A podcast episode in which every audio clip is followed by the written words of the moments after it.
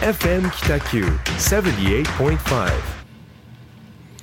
はい、えー聞いていただいたのはですねあのフォーククルセダースの「悲しくてやりきれない」をカバーした奥田民生さんの歌ですね。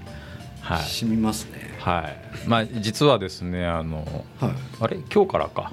はい。今日から、えーまあ、弊社が運営してたたむたむセブン。はい。まあ無期限の休業に入りまして、えーまあ、第一章終了しましたと。いうふうに打ってます。第一章。まあ要はですね中で動いてくれる人はい。が、あーまあ、体調不良で、えーちょっと急遽立てなくなったっていうことなのであのーまあ、時間があまりになさすぎてですね、うんうん。代わりの人を見つけることもできずあー。なるほど。という状況なんですよね。そのお昼昼も、まあ、夜もですね。まあ、緊急事態宣言中はアルコール出さずにランチ営業とうん。やってたんですけどうね、ん。はい、だからもうちょっと悲しくてやりきれないなっていう。そういう思いがこもった選曲でした。しなんか伝わってきました？伝わりました、はい。よかったです、まあ、次に向けてねまたいろいろ考えてますので、うん次の展開を楽しみにしていただけると嬉しいなと思います。はい。なんかいい曲でしたね。はいありがとうございます。さああのさっき途中までお話したんですけど、うん。僕田村さんと出会って多分10年ぐらい経ってそうよちょうどそれぐらいですよ。でえっと10年前以降は知ってるけど、うん。意外になんかね知らないよねとかっていう話をさっきしててうん。今田村さんこうねすっと刈り上げてますけど初めて会った時髪くくってましたもんああそうでしたね、うん。ロン毛でしたね、はい。私は、うん。全然なんかイメージ違うというか。ああはいはい。なんか武士がいるって思いましたよ。あ初めて武士。うん、確かにそうかも。武士感がうん。あれからですね一回1 0キロぐらい太った時は、あったはい。あの相撲取りって言われましたよ そう言われて言ってこれね僕のネタなんですけどいや本当天神っていうかあの新店長、はい博多のね新店長でそば一人で食ってたらね後ろからおばあちゃんが「あお相撲さんですか?」っつって声かけてくれて「えっ?」と思って振り向いて「あのあいやあまりに凛々しかったからね」って言ってフォローされたりとか。え あのまた全然違う日にタクシー乗ったら「あお相撲さんですか?」って言われてー、すごい「まあそうです」って言いながら。お 合わせた。うん合わせました。もう2回目になるとですね慣れてきたというか「へー。双子山部部屋です」まだペーペーですけど」って言ったから まあ誰も傷つかないはい傷つかないまあ、田村さん若干傷つくかな。僕は傷つきましたけど、まあ、それきっかけで痩せましたけどね。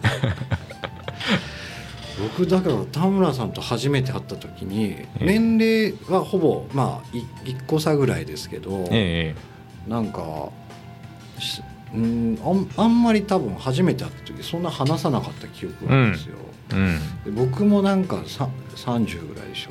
うん。尖ってはなかったですけど、うん。なんかなんかね僕パーカーかぶってなんかずっとうん。影にいるみたいだっ たような気がするんですよ。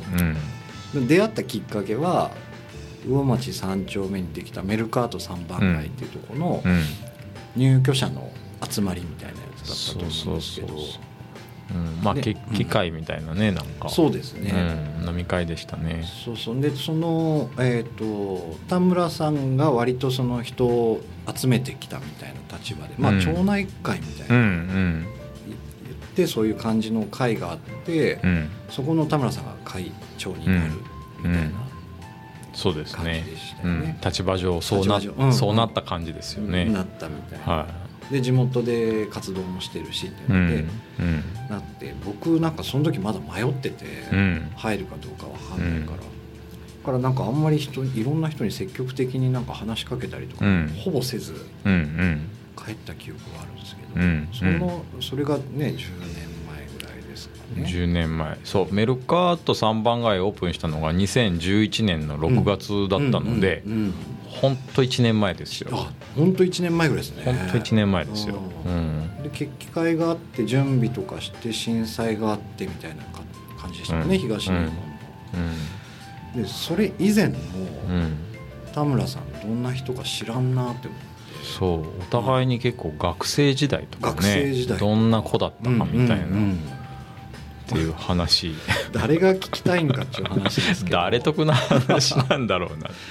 まあなんかテーマをこじつけるとしたら、はい。そそれなりに2人ともそれぞれの分野でグランプリは取ってるんじゃないですか、はい。はいはい九州だったりはい。日本だったりっていうところの、そのグランプリを取った2人はどういう学生だったのかみたいな、そうですね。どどう過ごしてきたのかみたいなのが、影響してるかどうまあかみたいなのがそうですね。探れられうん。探られれば、うん。と思います。で田村さんの学生時代全く想像つかないんですよ僕。ロン毛だったんですか、ねえ。いや学生時代はね、そうですね。僕中学校の時はうん。卓球部でしたもんね、へえ、はい。初めて知りました。はい。でいや小学校は僕相撲部だったんですよ、ええ。で相撲部ってまああのまあ僕のいや経験上ですけど、まあモテない部です、なんかね。女の子にはモテない部ですよ、うん。体格良かったんですか？体格良かったです。体格だけで先生からお前ちょっと放課後あの相撲部来いと小学校で相撲部があるって珍しいかな。ああそうですね。まあちびっこ相撲で、でも顧問の先生ボディービルダーでムキムキだったんですよね。なんかその体育会系のノリで相撲部顧問やってたイメージありましたね、面白い。ははあ。い、で、うん。全然基本的には暗いんです僕。あの今でもそうです。小学校の時ですか、はい、小中高と基本的に暗い人間ですよ。周りに常に人がいる感じだったでしょ？でも。うーん。まあ友達はいましたよ。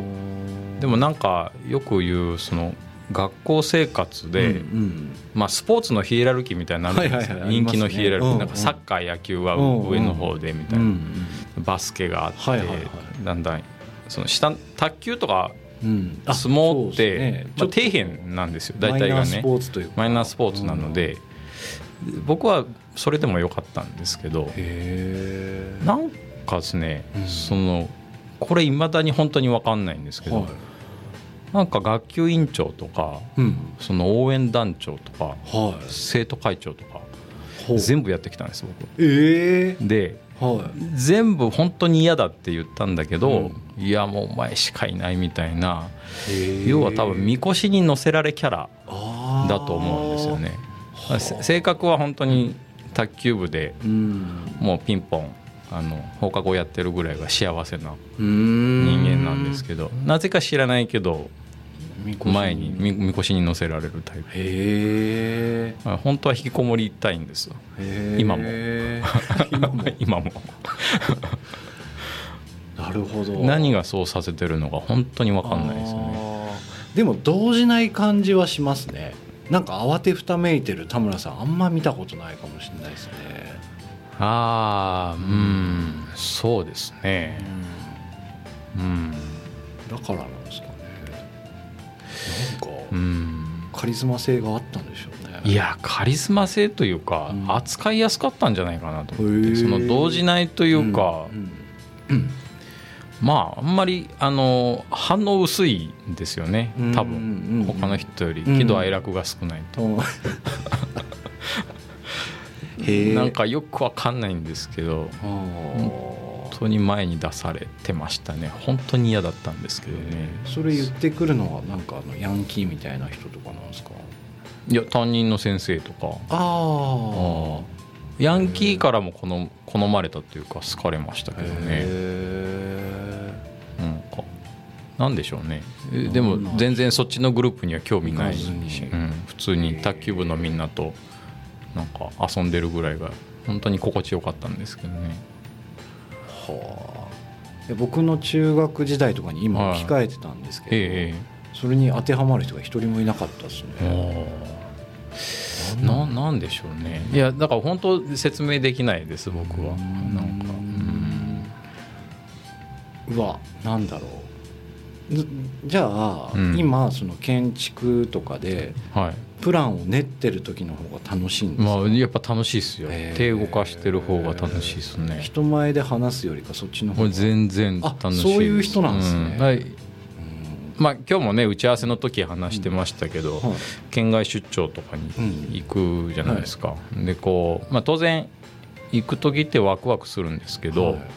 自発的に行くことって本当になくてああそこに行きたいからよし、なんかスケジュール組んで行こうみたいなのはないんですよ。全部やっぱり呼ばれて行くのでそのなんか知らない見知らぬ土地に一人で行ってとかうん。じゃあそこでなんかアポイント取ってみたいなのはない、自自分からアポイント取るって本当にないですね。すごい。呼ばれていくことがあそうなんですね。99%えー、できるだけ人に会いたくない、はい。そう基本的にはそうなんですよね。だから本当引きこもりたいです。こればっかり言うとネクラのやつと思いますけど。でもあのまあうーんあんまりこう感情移入が少ないっていうか起伏が少ない風に見られるのでうー。んまあ安心されやすいのかなと思いながらでも結構泣き上手だったりするんですよね。うん。涙もろかったりするんで。うん。いやそうそうなんですよね。だから学生の頃とかを自分を分析までできてないっていうのは現状としてありますね。なんかやっぱ全然わかんないですわかんないですよね。うんと僕もわかんないです。10年ぐらい付き合って田村さんどういう人かわかるけど、んそれ以前の田村少年時代って全然わかんない、田村少年は本当何も喋らないですよ。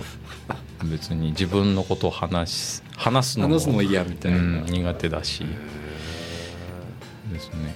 岡崎君どうでした？はいいや僕ね幼少中高全部多分キャラが違うと思うんですよ。おうそそれはななぜ？どどんなキャラなんですか？えっと幼稚園の時って、うん。なんかね他の人より異常に体がでかかったんですよ。あなんか背が高かったんで。はいはい。もう何も言わずともなんかリーダーみたいになれてたんですよ。ああなるほど。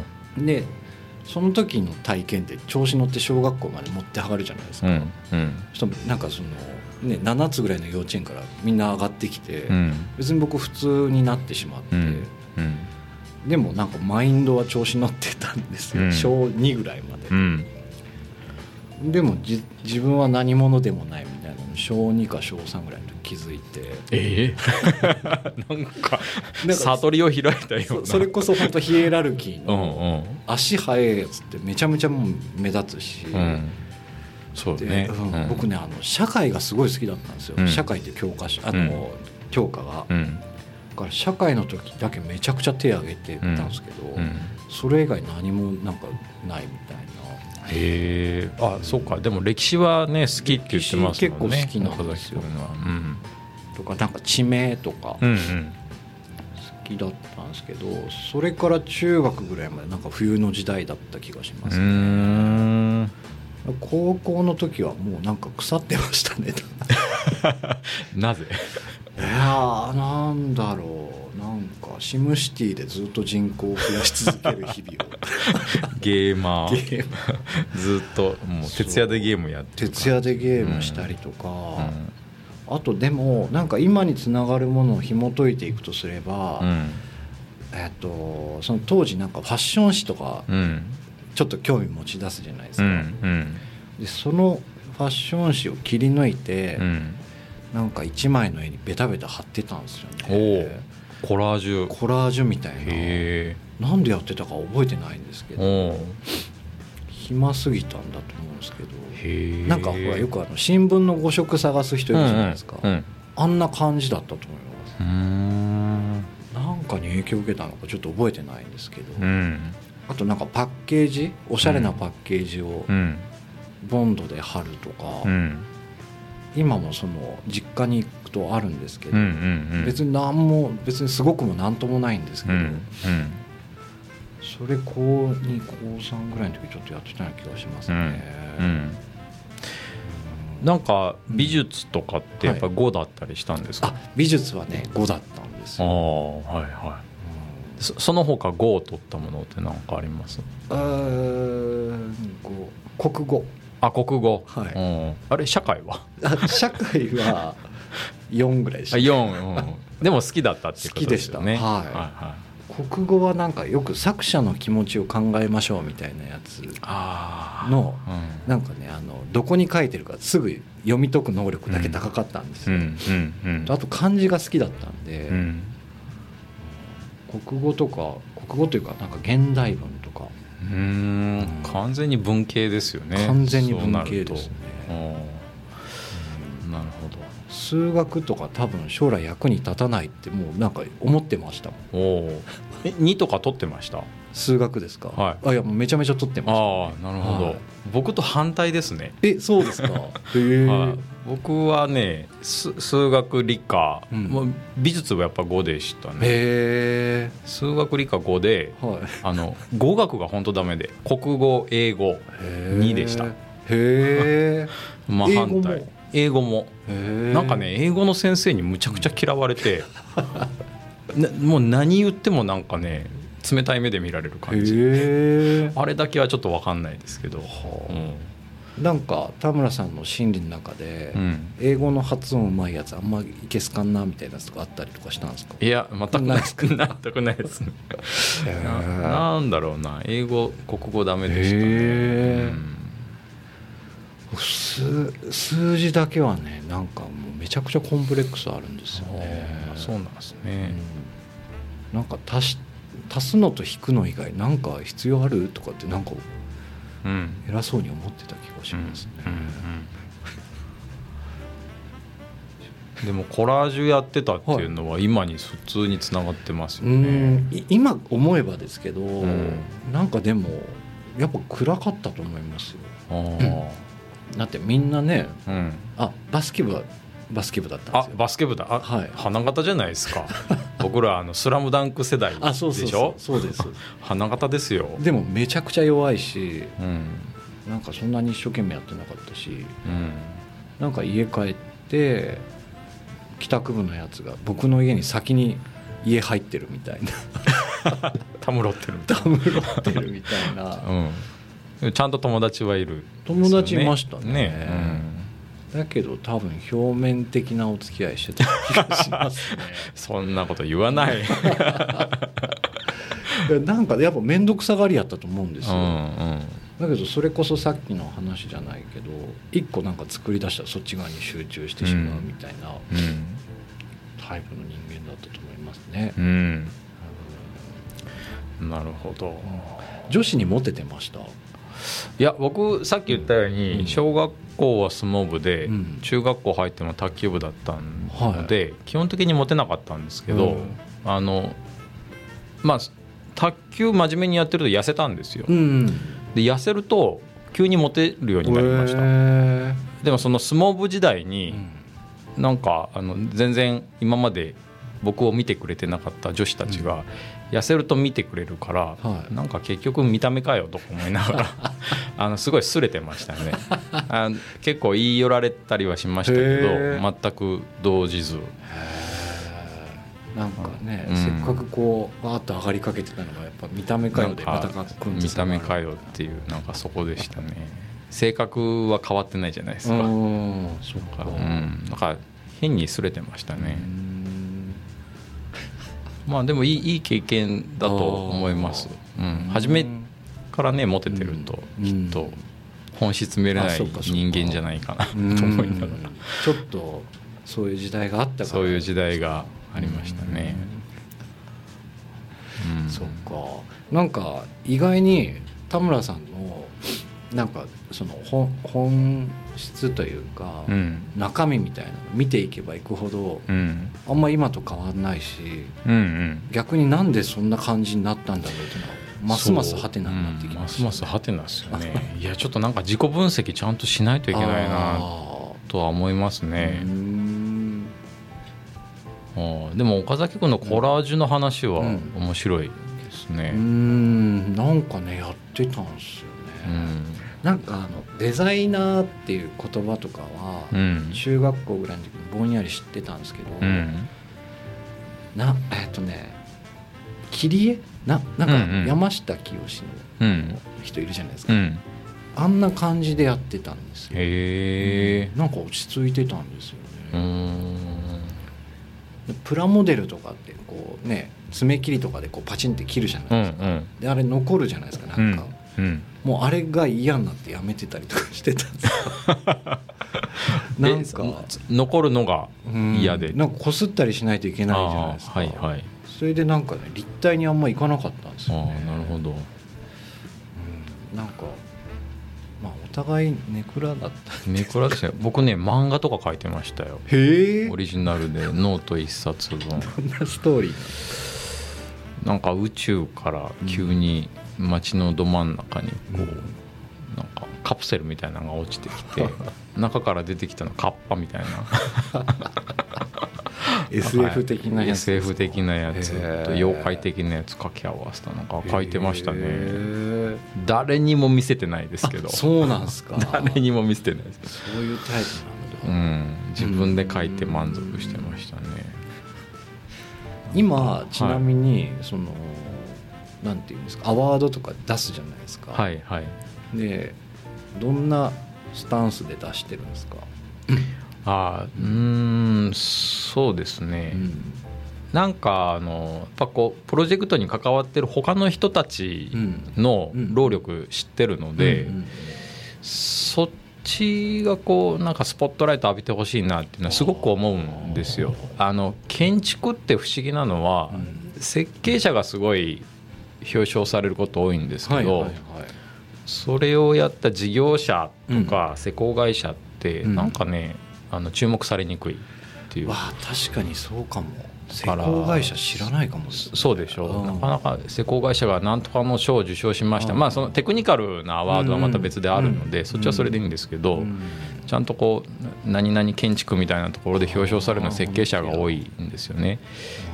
でもおそれをそのプロジェクトが賞を取ったっていうことで、うん。その関係者がみんな喜んでくれるっていうのは、うん。あのやっぱこうみんな労力うんすごい尽力してくれてるので、うん。そそこにも光を当ててほしいっていう思いが結構僕の中ではへありますね。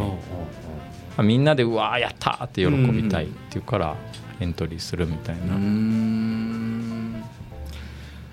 なんかということは、うんプレイヤーとして目立つとかではなくてプロジェクトが盛り上がぱればいいそうそう。やっぱプロジェクトを知ってほしいっていうのはありますね。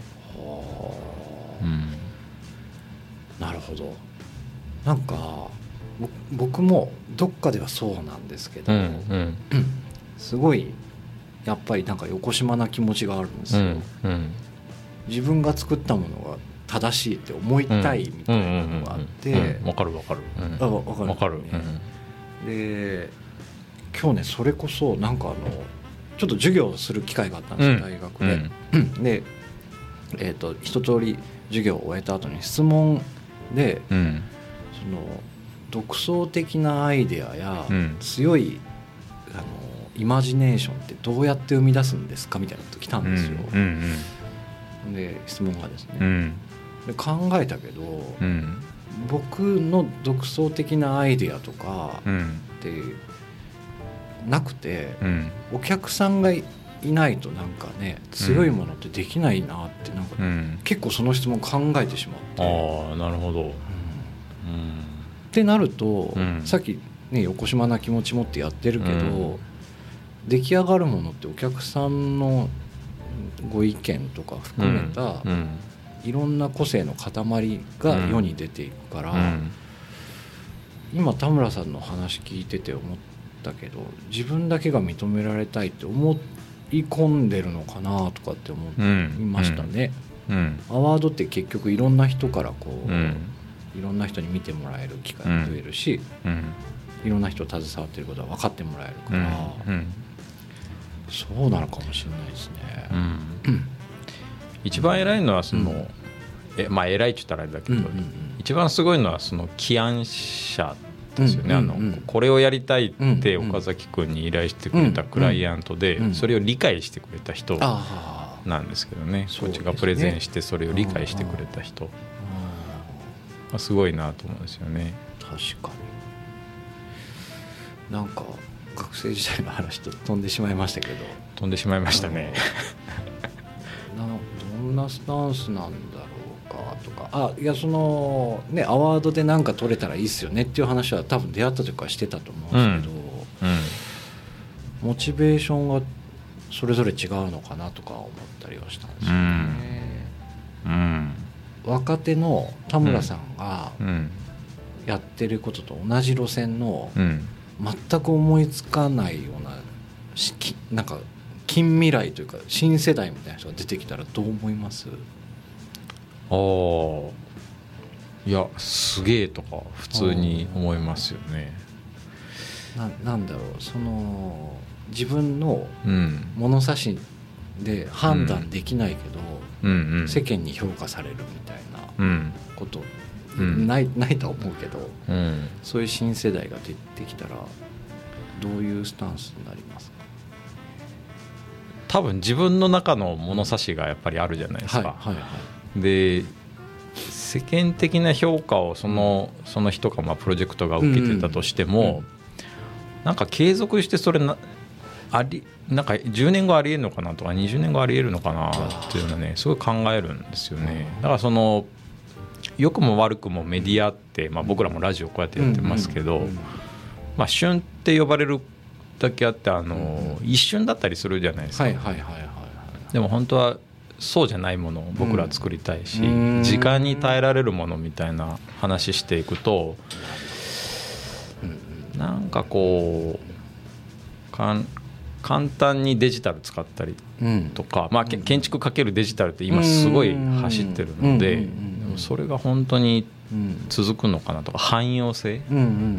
本当にみんな使えるのかなとかいろいろ考えるとうんこれはなんかまだないかなとか自分の中では思ったりしますようねん。あこ逆にうわこれめっちゃいいとかうん。すごい汎用性高いしみんな子供も使えるとかお年寄りも使えるとかなんかそういう目では見ますね。ど。なるほど。そういうことうかん。でもその判断もはい。結局なんかの賞を取ったりとかなんかメディアで取り出さされないとこう自分まで届いてこないのでうんうん。判断もできないっていうのを考えるとうんまあ、誰かの耳に目に届いて、うん。それをこう何かしらの評価される判断されるっていうのはやっぱすごい大事なことだなとは思いますよね。いやなんでこの話したかっていうと、うんうん。えっと、僕が入ってるデザイン協会のうん。新人賞を取ってる人たちがうん。今 30, 30歳とか31とかなんですけど、うんあのグラフィックデザインのポスターとかパッケージとかうん。で評価されるんですけど、うん。綺麗なものを作れるのに、うん。それを破綻させてるデザインが今評価されてるんですよ。ん。なんかね綺麗なものの中にうん。子供の絵があったら目がいくじゃないですか、うんなんかそういうフューチャーのされなんうんなんというかうん。あえて崩していくのが評価されてるんですよ。で僕ねあの全く分かんないんですよ。おー。10個下の人たちの感お覚がやばいと思ってるんですおよっていう話をうん。結構同世代の人たちにしてるんですけどうん。田村さんが今答えた答えとほぼ同じ答えが返ってくるんですよ。本当に機能するのかとか、うんってなると、ね。残るかどうかよね。そうそうそう、ん。時代としてそういう時代があったかもしれんけど、うん。な残るかどうかは分からんなっていうか、やうん。っぱねなんか不快なものを見てうわーずっといいって思い続けるのって難しいから、うん。なんというかうん。うん。というなんかね僕の中でモヤモヤした気持ちがあるんですよ。わかります。僕、うん。結構インスタグラムアーティストさんフォローしてるんですけど、日本も海外も、うんで初めあなんかすごいと思ってうんフォローしてても、結構そのすごいと思ったのが違和感になってきたりして、でいやそうなんですよ。すごく綺麗な絵描ける人なのに、うん。わざと違和感作ってたりするのが、ななんかだんだん気持ち悪くなってフォロー外したりするんですよね。初めは瞬発的にはこう。あなんかすごいと思ったりしたんですけど多分そういうことなんですよね。ですね。うん、定着するかどうかっていう。うんすみません。なんか人の批判で終わっていくの終わっめちゃいいいましたね。は 次回もうちょっとこうテーマをねちゃんと絞って。デザイナーとしてのはい話をできたらと思います、そうですね。い、やなんかねちょっとこう老いを感じてる危機感みたいなのをちょっと話したくて、うん それだけ言いたかったです。すいません。切ないな。まあでもそんな幼少期でしたね、はい、はい。ということで今日も1時間ありがとうございました。ありがとうございました。また来月もお聞きください。はい。はい。ありがとうございました。失礼いたします「